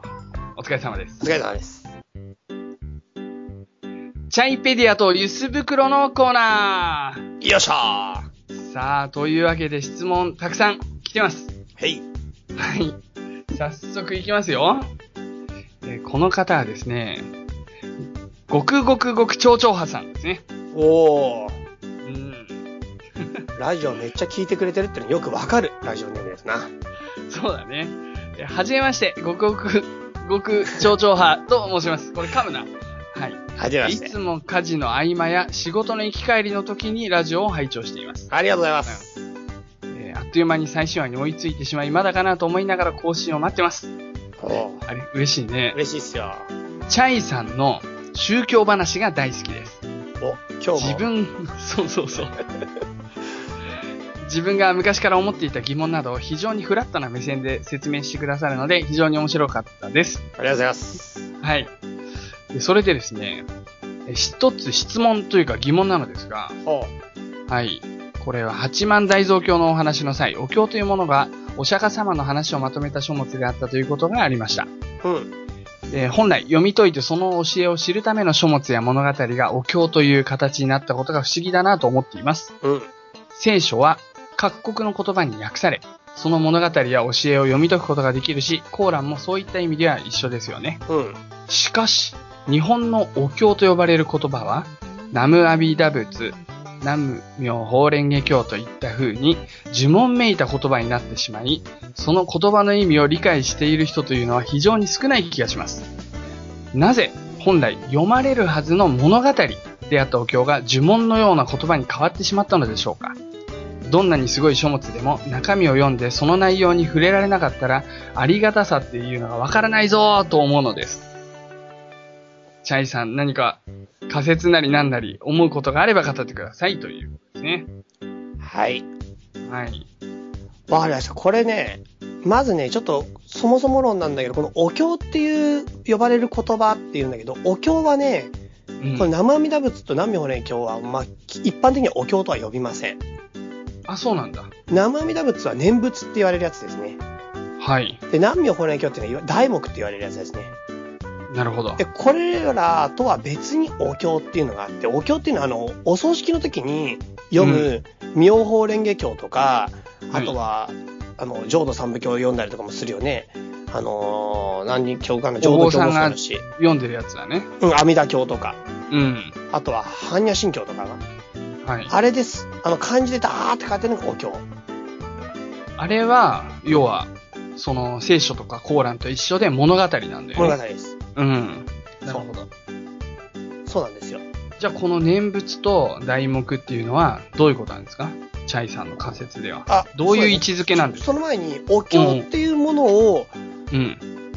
あ、そうか、ちょっと待って、このもん話していくとさ、うん本来読まれるはずの物語だったお経が呪文のような言葉に変わったのかを聞いてるのか。まあそうだね。でもその後に話してる、どんなにすごい書物でも中身を読んでその内容に触れなかったらっていうのはお経のことを話してるわけだから、先にこっちから行こうと思うんだけど、はいはい。要するにお経ってそのまま読んでもはっきり言って意味わかんないんだよ。確かに漢字だもんね。そう、全部漢字で。で、うんそれが中身を読んでも内容触れなかったら意味わかんないって話だと思うんだけど、これ僕の仮説だけど、うん。多分ね、これね、意味わかんなくなったのつい最近だと思うよ。あ、そうなのあのね、少なくとも江戸時代ぐらいまではね、漢文みんな読めてね、あれ意味わかったと思うよ。うーん。で、江戸時代の時に檀家制度って言って、宗教って骨抜きにされるんだよ、日本で。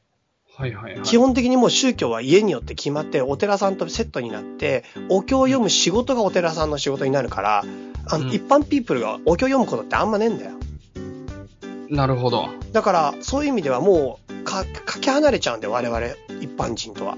はいはいはだいから。その時にお経って多分、すごく呪文的な扱いになっちゃって、うんで、あ、の、中身を読んでも内容が分かんなくなっちゃって、まあ、それでも読めばまだ分かった時代なんだけど、なんていうの読み下さない、あえて。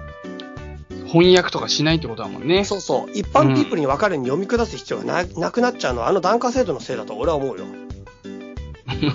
その、急に檀家制度ディスられても、俺、わかんないんだけど。まあいいや。要するはいはいに専門家だけが知ってればいいものになっちゃう。なるほどなるほどお経自体なるがほ。一般のみんなが知らなくてもいいよってことだから、わざわざ金文字をつけない。っていうのが一つ。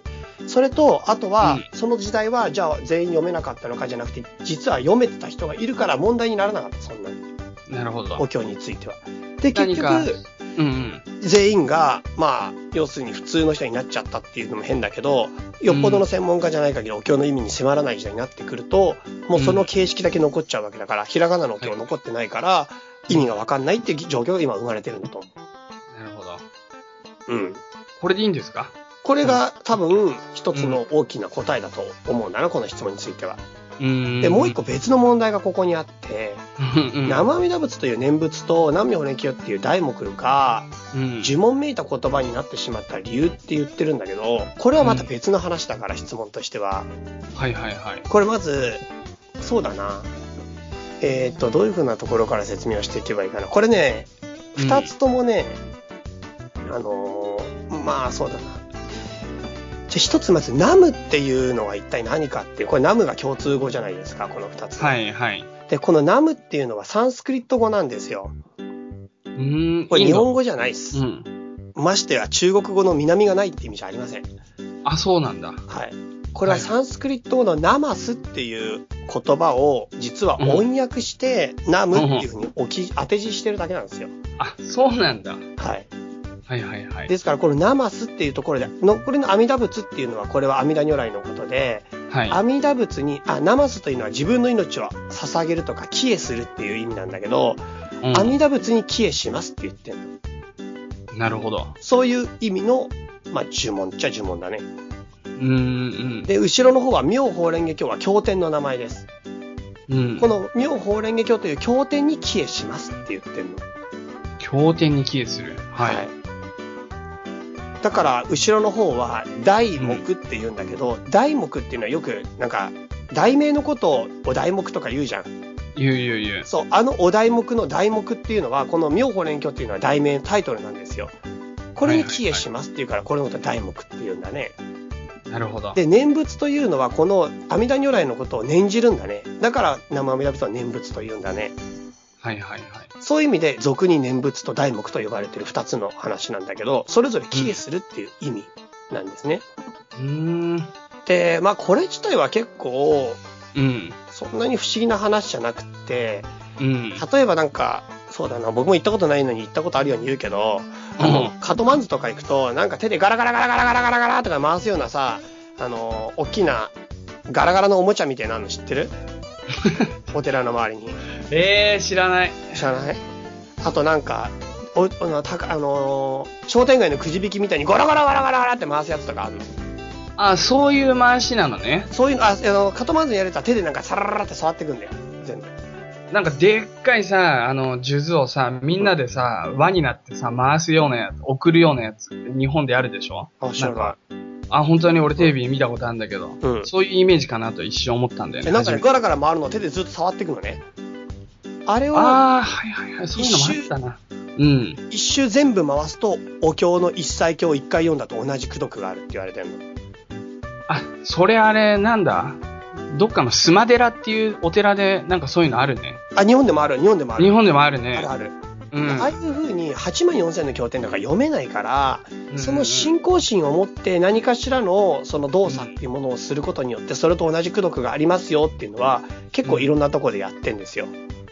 はいはいはで、その中の一つがこの念仏ってやつでい。仏を念じるっていうことによって結局もう自分の精神的な活動だから功徳が出るというやつだよね。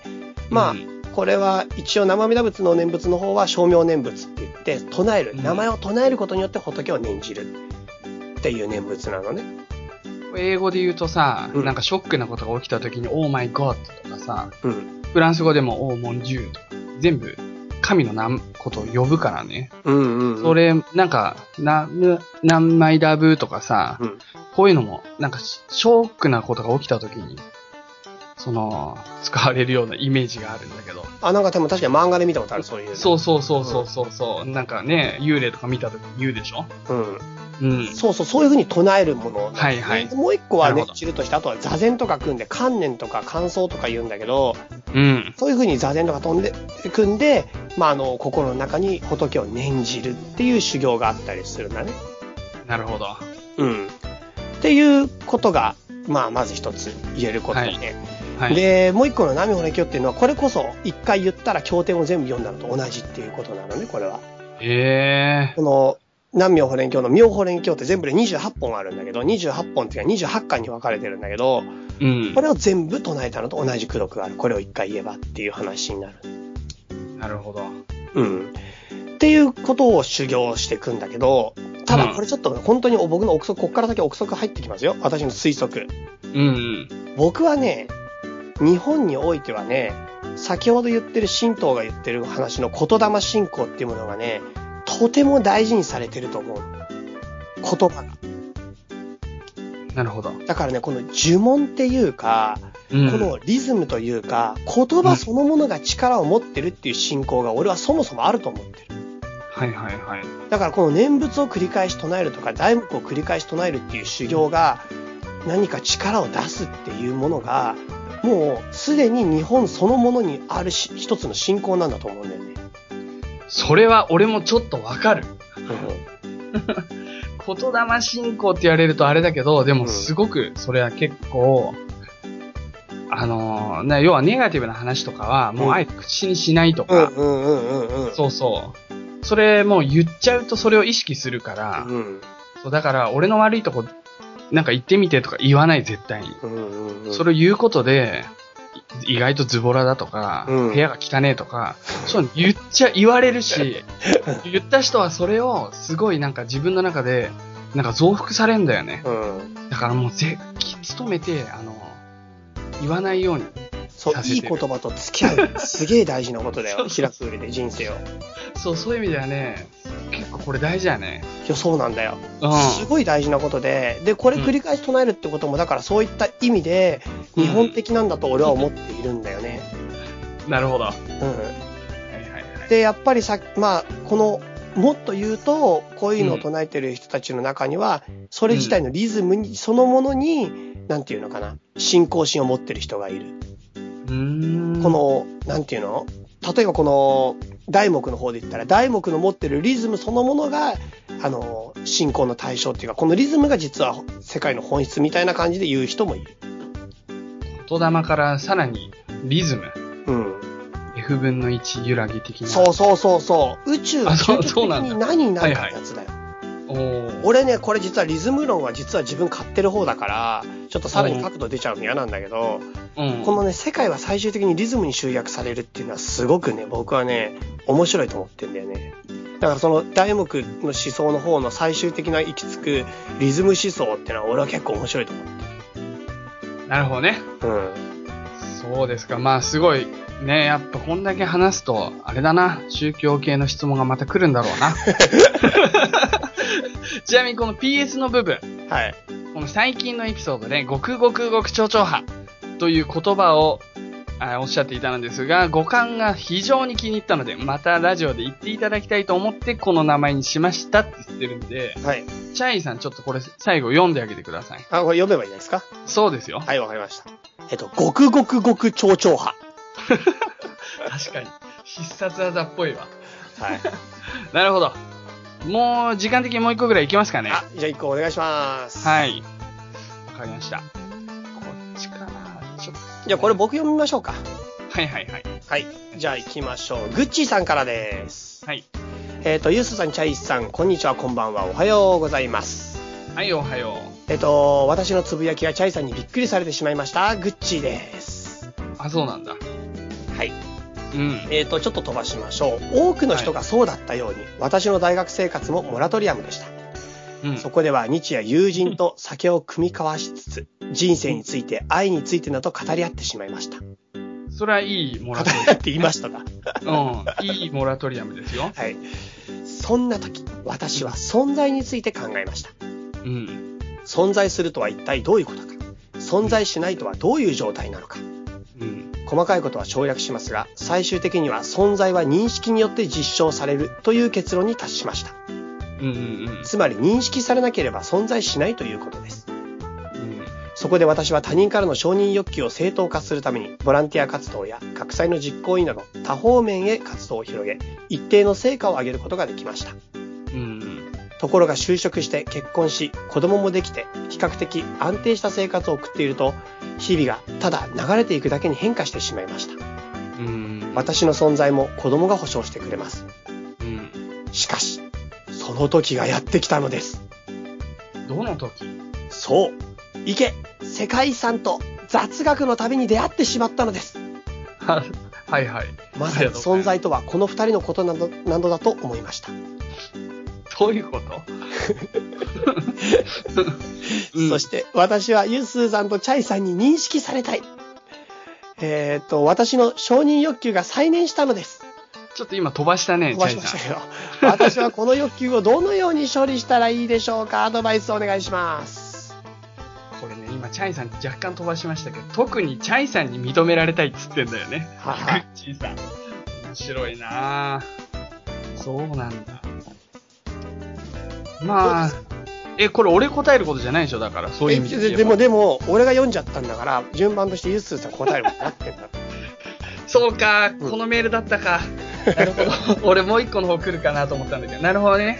でもあのさ、あの、我思うゆえに我ありがあるじゃないですか。いデカルトの、はいコギとエルゴスムだっけ、あれ、ちなみにあの次の段階って、そういう風に存在する自分が認識するものっていうのは存在するっていう風に発想が飛ぶんだよね。この認識度に近いってことかな認識論に近い、近い近い。うんデカルト的ですね。うんしかもさ、この、貴族意識みたいなところ、何かに所属したり、そこで、なんだ、責任感というか、そういうものを感じること、自分の立ち位置、人間関係が築かれることで、安心するみたいなと、これ誰にでもあるよね。あるあるあるあるうん。そうだよね。でも、その中でも、特にこの人は認識してほしいっていう気持ちも、わからんでもない。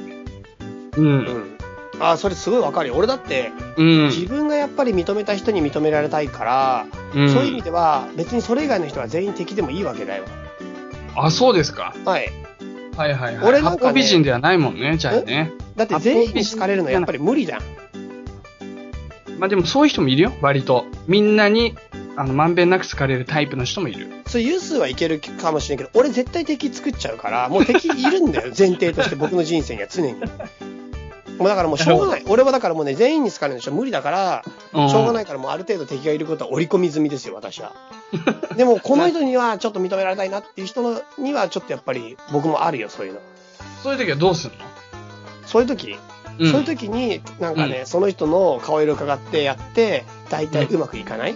それが俺が恋愛うまくいかない最大の理由なんですよ。だから、そうは言っても諦めてますね。もう自分で打つってのがいい。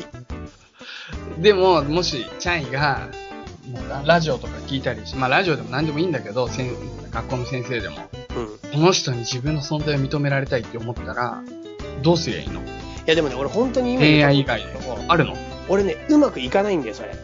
そうなんだ。俺ね、マジでことごとくうまくいかない。そういうなんていうか、プレゼントか他人に認められる活動。俺の仕事の話知ってんじゃんか。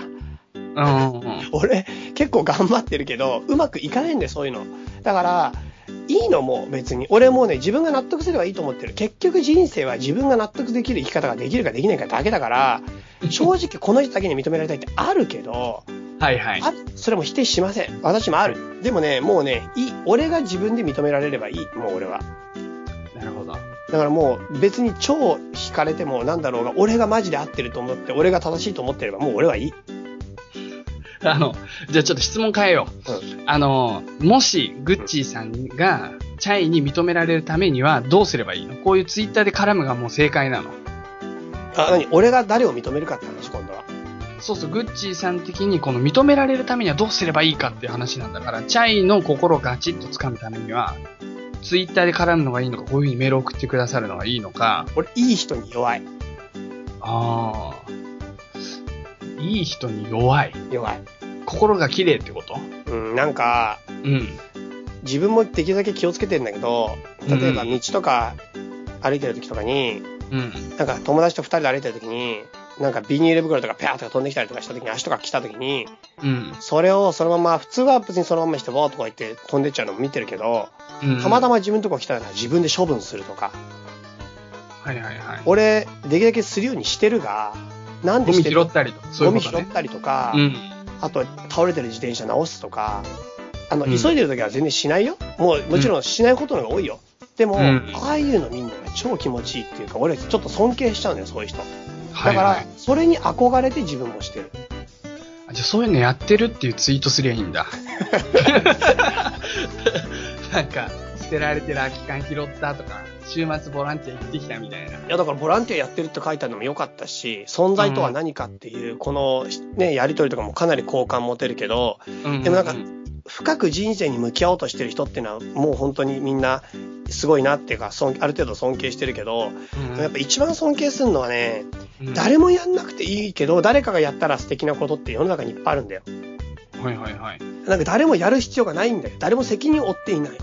うんで、もみんなのためには誰かがやると、だ気持ちよくなること。うん。そういうのをね、さらっとできる人ってめっちゃ、めっちゃなんかいいなって思っちゃうんだよな。なるほど。それすごいある、俺。なるほどね。うん。うん。だそういうのは本当に、まあ、なかなか合わないけど、でもなかなか合わないからいいんだよね。なんか本当に朝の超忙しい時とか、あとはなんか俺、この前もイッスーさんと話してる時に話したけど、バス停で並んでる時にさ、韓国人のおばちゃんがバスの行き先わかんねえっつってさ、悩んでた時にさ、うん。ああいうのとかも、もう結構ひどい対応する人多いんだよね。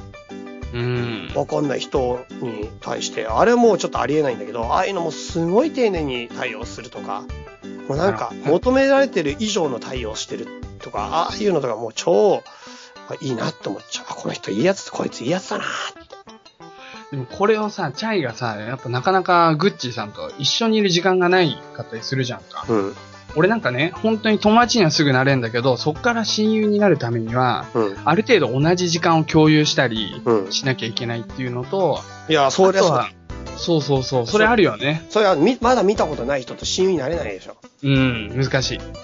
それはあるよ。あとは価値観というか、うそういったものが近いとか、もしくは自分にない面白さを持ってるみたいな。ん。うん、そういう時にグッと、うん。やっぱお互いが相手を認識しようっていう、そういう気持ちになった時、すごい仲良くなる気がしますね。うん。はい。こんな感じでいいでしょうか。そうですね。まあちょっともう、なんて言えばいいのか、僕もわかんねえ。うん。会って、会いましょう。今度、グッチーさん。うん。オフ会来てください。そうだね7月。あ、でも北海道だから無理だな。ん何言ったの今。ささっと、なんか。いや、オフ会来てくださいって言ったけど、グッチー確か北海道かどうか住んでるって言ってなかっオフ会やんのね。たあれ、オフ会この前やるって言ったでしょ。7月にやるって。そんな話したっけしたよ、先週のラジオで。い多分してないよ。や、絶対した、した、した。いまだそれを言うのは早いみたいな感じで。や、じゃあそれはして日ない。付を言うのが早いで。あ、そうだっけした、し た、した、絶対した。あ、そうですか。問い合わせ来てます。 あ、そうでした。わかりました。はい。なるほど。なんだ、俺言ってないと思ったから、エンディングで大発表的なことで。いや、日にち、日にちとか場所とか大発表するけど。なるほど。っていうわかりりました。はい。はい。以上ですね。はい。以上、チャイペディアとユス袋のコーナーでした。エンディング及びメッセージ紹介のコーナーさあ、タムのね、歌が流れてる頃だと思いますけれども。そうですな。ははい。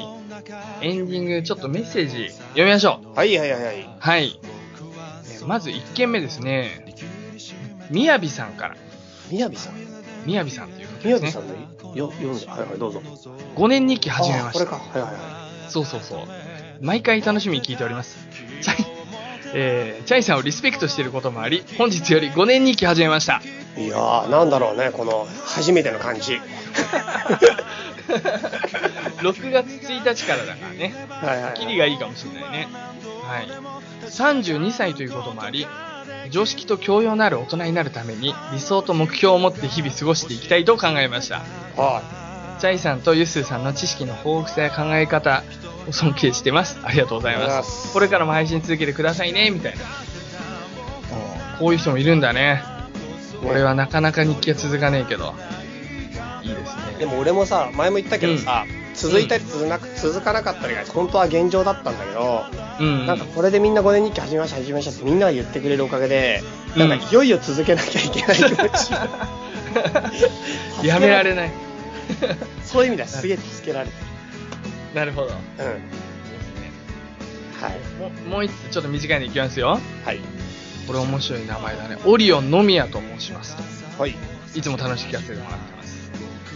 シャイさんと、 これさっきの質問にも似てんだけど、ユースーさんと友達になりたいです。どうすればいいですかということなんですけども、うん。うん。これさっきの結論でもちょっとちらっと話したけどさ、オフ会に来てもらうと正直ありがたいよね。来れる位置だったら。そうだね。あの、うんジスーさんについてはでもスカイプで個人的対応してんじゃなかっ俺ぶっちゃけね、それもうね、ちょっと懲りてる。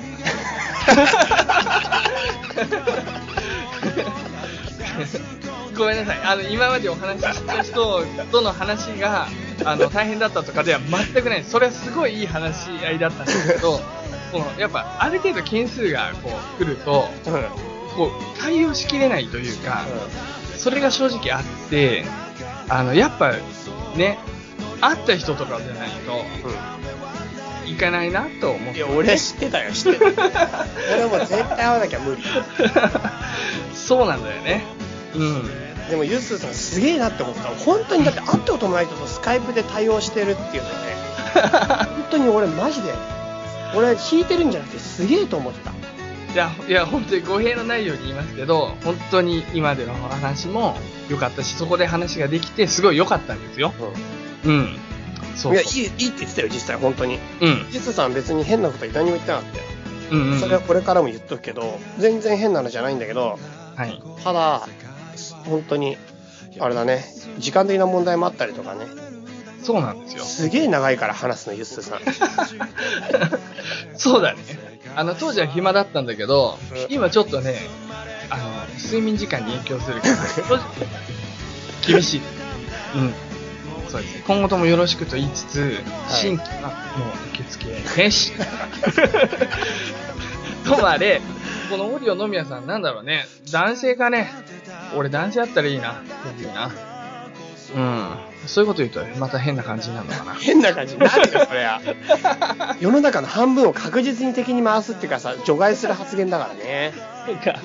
そうか男性だったらいいなってなんだよそれいや気が置けないじゃんか同性の方が そんなの当然だけどそれはみんな知ってるから言うなって話なんだ確かにそうだな、まあ、ともあれじゃあチャイさんちょっとあの僕らまだねそんなにはっきり決まってるわけじゃないけど、うん次のあ、ねオフ会の日一程回そうですよあ行っちゃいましょうかうえっ、とですねオフ会決定しましたんはいえっ、と2014年7月の19日に世界遺産と雑学の旅の第2回オフ会を行います。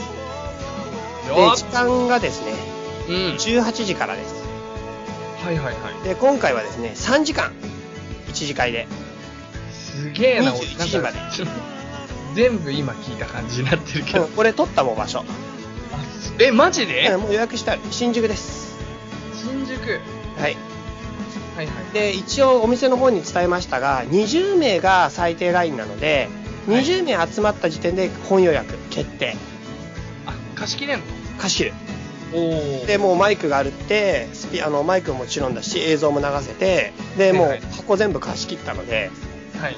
でねなんかバーカウンターみたいなとこもちょっとあるみたいでもうやっぱりちょっと空気に溶け込めねえから俺一人で酒飲むわっていうモード入る人はそっちの方でもう飲んでもらっても全然構わないっていう状態多分そういうのを、ユースはほっとかないよ。 そうそうそう 俺、そういう人絶対、あの、話しに行くと思う。 そうそうそうそうまあそんな感じで一応、いや、一時間大体目3安時と間してはいいよ。ねうん。あごめんなさいいいですかうん、いいでえっすよ。と40人ぐらいは入れそうなので、はいはい。で、僕のもう個人的なもうこれはもう絶対譲れないかコンセプトとしては、もうなんていうの、立食はありえないから、はいはい、だか、らあの必ず全員座れるような状態の限界までは一応あるけど、ただあんまり多すぎても私たちも対応できるかっていうのはあるから、まあ、30ぐらいを一応目処ではいはいいけたらなと思うので、まあ、前回同様、最低ラインは今回20名でちょっとハードル上がっています。で、30人ぐらいをめどに、ちょっと僕らの方で調整させてもらって、マックス40人で、一応完全に打ち切るという形でいけたらなと思います。これでも蓋開けてみたら50人だったら面白いねで、もしもそうなってたら、ちょっとお店の方に行くと僕見に行く。なるほど 要するにぜ全員が心地よく座れるんだって、お店側はね、一応ね、50人ぐらい行けるようなこと言ってんだけど、うんうんま座らなかったらなし。あね少ないな少ないで話がいろいろできるからねそうそうそうそうう。ん30人ぐらいが案外ベストですよ。今回はちゃんと席替えはありますあもう席替えもありますありますもうね全部やるしあとね今回は本当にねあの和成さん手伝ってもらうからもう本当あそうです前回来てあの頼んでもないのに本当にいろいろやってくれたんだよねもう頼んでないのにやってくれた、うんクワマンさんはね仕事で来れないようなこと言ってるけどもう来てもらうマジでいや無理だろ来れないな らなんでどうやって来るのなるほどあのちょ何人かちょっとねあのリスナーさんの中でお手伝いしてくださる方がいればちょっと軽く事務的な感じの動きとか流しを手伝ってもらいつつはいやってもらえると滞りなく進むかなと思うんですな、なるほどこれは僕はすごい楽しみです僕オールナイトでもいいな俺はマジ帰るね今回はも うねもはやオールナイトしてすげえ後悔してる次の日次の日の辛さよなるほどあれねまほあんと回復できねえんだよ一日じゃ、ほどほどにしなきゃいけないかもしれまなあいでもねね、結構その後休み、仕事的にはもう3連休だしさ、うんうんうんまあ無理できる日程ではあるんだけどね正直そうですねそうぜひあの、まあ、無理して遠くの方から来てもらうことはないけど、ね、東京にね友達を誰か他の人と会うついでに来てもらったりしても嬉しいねそうですな うんもうぜひ前回だって次の日の朝の何時までやってたのあれでちょうど朝6時ぐらいじゃない12時間ぐらいじゃないそういしうあの始発までやるとか言って、うん始発よりもずっとに始発の2時間後ぐらいまでやってたよねいやそんなに行ってないそんなには行ってないい始や発から30分ぐらいあれは本当最後の方マジでやばかったんだなだってもう俺限界超えて3次会でその後にカラオケ行ってる人たちいるからなちょっとびっくりだよそうなんですよ僕は大体夜中強いんですすごいよねはいはそんな感じで、じゃあ、あの、またすっごいつまんない映像やろうね。なんか別のやつ。いもう今度は多分もう本当にユースに全部任せる俺もうかかってる 映像には もう、しょっぱな滑るっていうあの快感ね。もう一回やりた い。なんか用意しておきます。映像を そうですね短いやつもう一応ね。用意しておきますえっ、とですね晩今回またユースさんの方ではい。あのーあれつけてくださいオフ会希望のポチをこっちあの番組メールアドレスの番組のああ、なるほホーどム。ページに行くとはいはいはあい。ホのオフ会希望っていうポチをユースさんが多分つけてくれるので、ームページの方の右側で、あの、メッセージを入れるところに、ドロップダウンリストとしてう加えるってことね。あそうはでい。すやります、やります。ん、でオフ会希望って書いてもらってでねこれは俺いちょっと考えたんだけど、これ別にラジオで話すことじゃないけど、やっぱ俺が全部管理した方がいいな、何をあうんの出席とか。うん俺とユッスーがそれぞれ開いちゃうとどっちがどっちか分かんなくなるああ、メールに関してね。そうだからオフ会のメールっていうかこの時期はもう全部俺が管理して俺が全部リストに上げ直すからはいはいはい。 2人で仕事分担するとうまくいかないやつだこれ これほんとラジオ内で話さなくていいだろう。でもまあ、確かに最近はね、出し崩し的に僕もメールチェックしてましたけど、それをまた僕しばらくしなくなるということですね。そういうことですね了解です。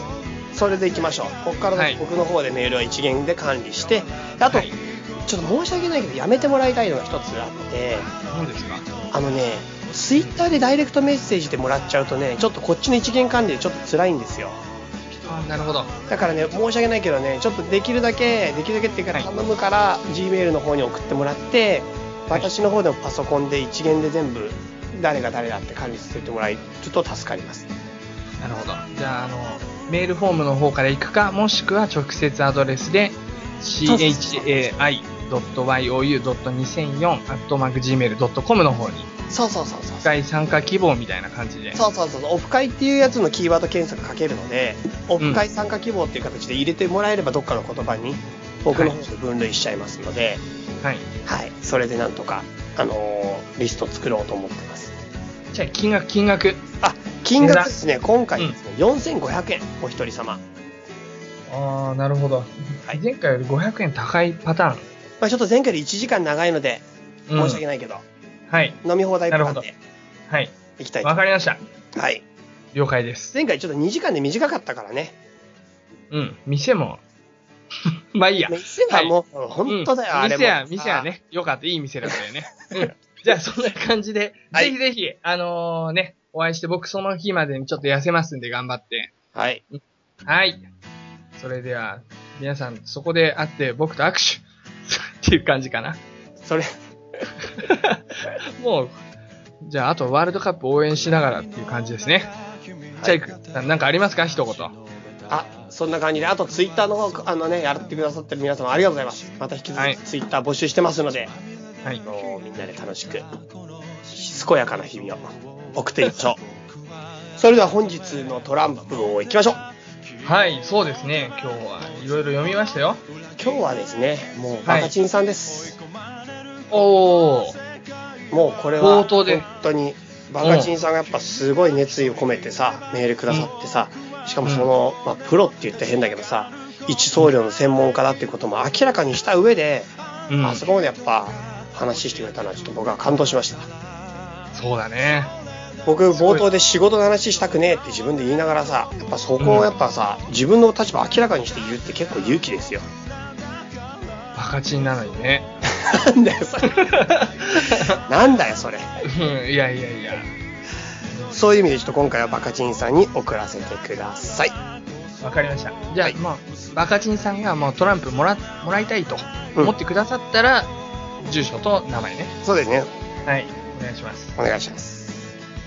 今日は一人ですよいね、や、ももちちろん。ころん。前回ね、メール長くくれた、りょうさんにも送ります、この際。 の際って言い方おかしいだろ。前回送り忘れたって言ってたじゃないですそか。うそうそう、あの、りょうさんそうに、そう俺、静岡ローリーさんに心が奪われすぎて ね、あの、すごいあんな熱いメールをくれたりょうさんにね、鬼をないがしろにしてしまったので、今回まさかの読んでいないりょうさんに送ります。はい。 はいと。りいうょわうけさんはですね、うん。あの、前回、実はメールでですね、住所を限りなく近いところを教えてくださってるんで、あと番地だけっていう状態なん ですけど。そうだね。あの番組だけ送ってもらえれば。いやもう全部分かりづらいのでまとめて送ってくだ さいでりょうさんとバカチンさんに送らせていただきますよろしくお願いしますはい。わかりました。じゃあ、今週はこの辺でということで。はい、はい。ワールドカップでね、皆さん夜寝れてないと思いますけれども、ね体調管理をしっかりして、ぜひぜひ元気な姿でオフ会にてお会いしましょう。それでは皆さん、さようならさようならこの番組は、たびたびプロジェクトと、茶間会議の提供でお送りしました。